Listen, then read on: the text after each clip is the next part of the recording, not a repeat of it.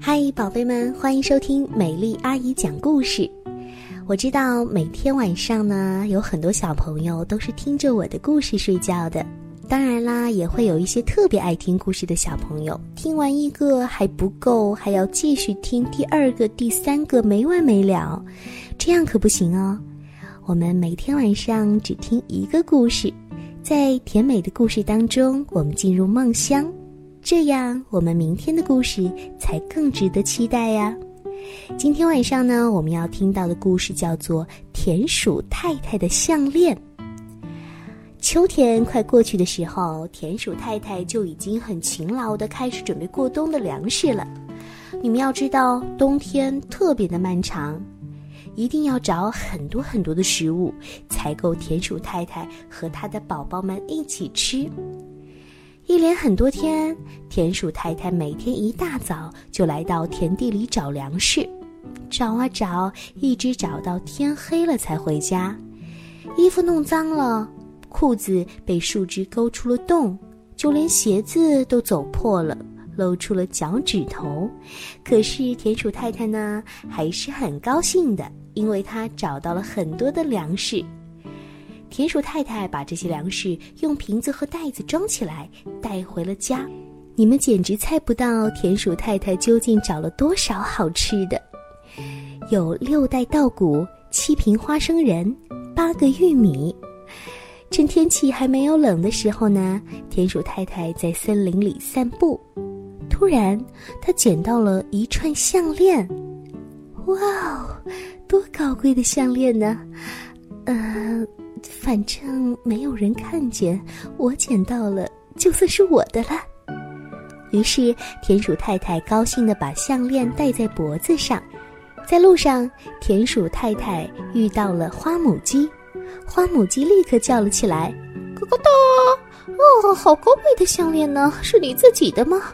嗯，可惜你的衣服太旧了，配我身上的礼服那才好呢。”嗯，你可以拿四袋谷子、一个玉米和两瓶花生仁跟我换。田鼠太太心想：我储藏的这么多的粮食，换掉一些，剩下的省着吃，应该是够的。于是呢，田鼠太太打开柜子，拿出了四袋谷子、一个玉米，还有两瓶花生仁，急急忙忙去换礼服了。田鼠宝宝看见了，非常担心。我们还剩多少粮食啊？够不够冬天吃啊？嗯，省着点吃应该是够的吧。田鼠太太换上了漂亮的礼服，项链显得更高贵了。兔子看见了，说：“哇哦，你的裤子破了，跟你的项链还有礼服一丁点儿也不配。不过你可以用两袋稻谷、四个玉米，还有一瓶花生仁，跟我换一条新裤子，怎么样？”田鼠太太马上回家，打开柜子，拿出了她要求的这些东西。田鼠宝宝立刻拉住妈妈：“妈妈，粮食不多了，别再拿了。”田鼠妈妈问：“哦，是吗？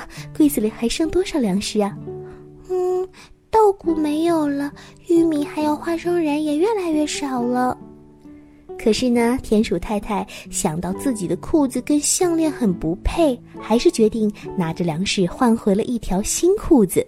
这回，田鼠太太穿着崭新的衣服，还有项链，走到大街上，她的头抬得高高的，好让大家都可以看到她脖子上的项链。熊看到她，大声地说。哇哦，项链挺高贵呀，可是鞋子破了一个洞，瞧瞧你的脚趾头都露出来了。这样吧，拿三个玉米、四瓶花生仁跟我换吧。田鼠太太立刻回家，打开柜子，心想：要是用这些换鞋子，柜子里还能剩多少玉米还有花生仁呢？这可真是田鼠太太最后的粮食了。于是呢，她也忍不住犹豫起来。哦，到底要不要把这些最后的粮食去换新鞋子呢？但是田鼠太太想到自己脖子上挂着高贵的项链，却穿着一双露出脚趾头的破鞋子的样子，她还是决定把这些粮食去换新鞋子。鼠宝宝躲在角落里，浑身发抖，用低低的声音问：“妈妈，冬天到了，我们吃什么呢？而田鼠太太说：“啊，到了冬天，或许能找到一些其他的吃的。”冬天到了，呼呼的刮着北风，非常的寒冷。